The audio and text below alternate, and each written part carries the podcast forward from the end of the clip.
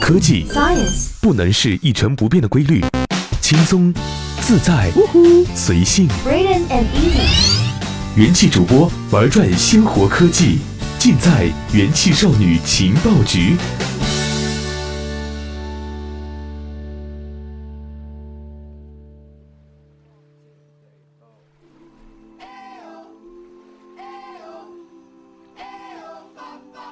用智商捍卫节操，用情商坚守美貌。欢迎收听今天的元气少女情报局，本节目由喜马拉雅 FM 独家播出。我是今天的主播珊珊。不知道各位听众老爷会不会跟珊珊有一样的感受？家乡的年味儿好像今年又淡了一点儿。朋友圈拜年和在线发红包已经成为常态，而真人走亲戚仿佛成为了一项任务。在亲戚们的嘘寒问暖以及催婚中完成后，感受到点燃木星式的解脱。年味儿变淡，一种观点认为是和经济发展有关系的。春节是农耕时代的传统节日，消费与娱乐方式体现了农耕经济的特征。过去物以稀为贵，只有在过年的时候，我们才能吃上一顿饺子，穿上一身新的衣裳。而如今经济发展了，生活水平提高了。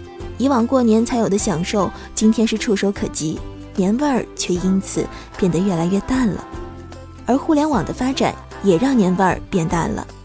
以前过年的时候，小伙伴们都会相约出门放鞭炮，但如今孩子们人手一台手机，要么是看着视频打着游戏，要么是和大人一样守着点儿抢红包。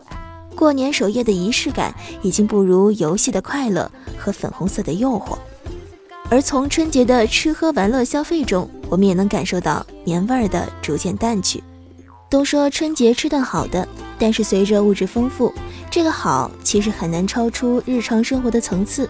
就像以前过年回家都要带一些家里没有的特产，但是现在想吃什么网上都能买得到，有时候送礼还真不如直接发个红包更让人满意了。春节回家少不了朋友聚会。除了喝酒吹牛、看电影，成了社会大放假期间不多的娱乐活动。对于大荧幕的热爱，可能是最能体现国人文化消费的需求写实了。二十年前，逢年过节，县里都要派人来村大队院门口放电影，这时候往往都是人山人海的。可是伴随着城镇化，这样的场景进化为节日对于电影院的需求。官媒都称，看电影成为过年的新民俗。春节档的刚性需求也让片方红颜挤破头。春节档一大槽点就是高票房加上盗版的流出。去年大年初一平均票价是三十九点一元，而今年则高达四十五点一元，同比增长百分之十五点三四。还有网友吐槽，网购票价跟打印票根实际票价不符，显然是影城涨价没把细节给处理好。影院方涨价是高估了国人的观影意愿。事实上，可以替代的娱乐活动也非常的多，纸牌麻将可以，开黑游戏也可以，甚至是一家人整整齐齐看盗版也不是不行的。春节期间最需要的反而是这样能够社交和分享快乐的娱乐活动，电影本身反而要次一级。而与看电影同样是娱乐需求的春节旅游也不再是时尚了。今年的春节旅游出行情况也迎来低谷，经中国旅游研究院综合测算。二零一九年春节假期，全国旅游接待总人次四点一五亿人次，同比增长百分之七点六，实现旅游收入五千一百三十九亿元，同比增长百分之八点二。而增速为七点六，则意味着全国春节旅游接待人数增速十年来首次跌入个位数。去年这时数据是百分之十二点一。原因之一是越来越多的人选择出境旅游，相比在国内挨宰。去国外旅游成为时尚。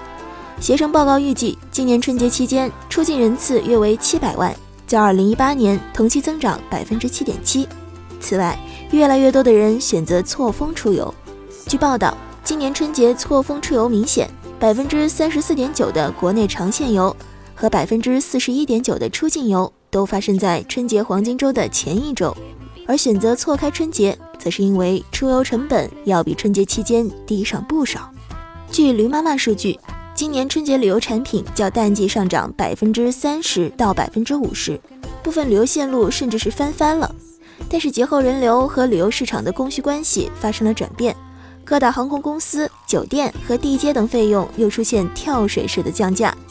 旅行社方面表示，二月下旬到四月的出境游产品已经全面开售了，出游成本大幅降低，价格较春节普遍下调百分之三十到百分之五十，不少线路处于全年价位的低位。如果时间财力允许，相信越来越多的消费者将会选择春节境外旅游，或者是错开春节进行旅游。其实，春节的主要内容无非就是消费和娱乐，但是随着生活水平的整体提升，人们已经难以体验到在春节期间物质消费带来的满足感。而城镇化、交通的便利和互联网的发展，也让春节的仪式感变得越来越淡。或许，经济环境已经让消费者开始趋于理性。意识到维系春节的是亲情与乡愁，而不是消费的狂欢。春节的消费号召力在减弱，单靠春节营销越来越难以让消费者掏钱了。好了，今天的元气少女情报局就到这儿，我是珊珊，我们下期再见喽。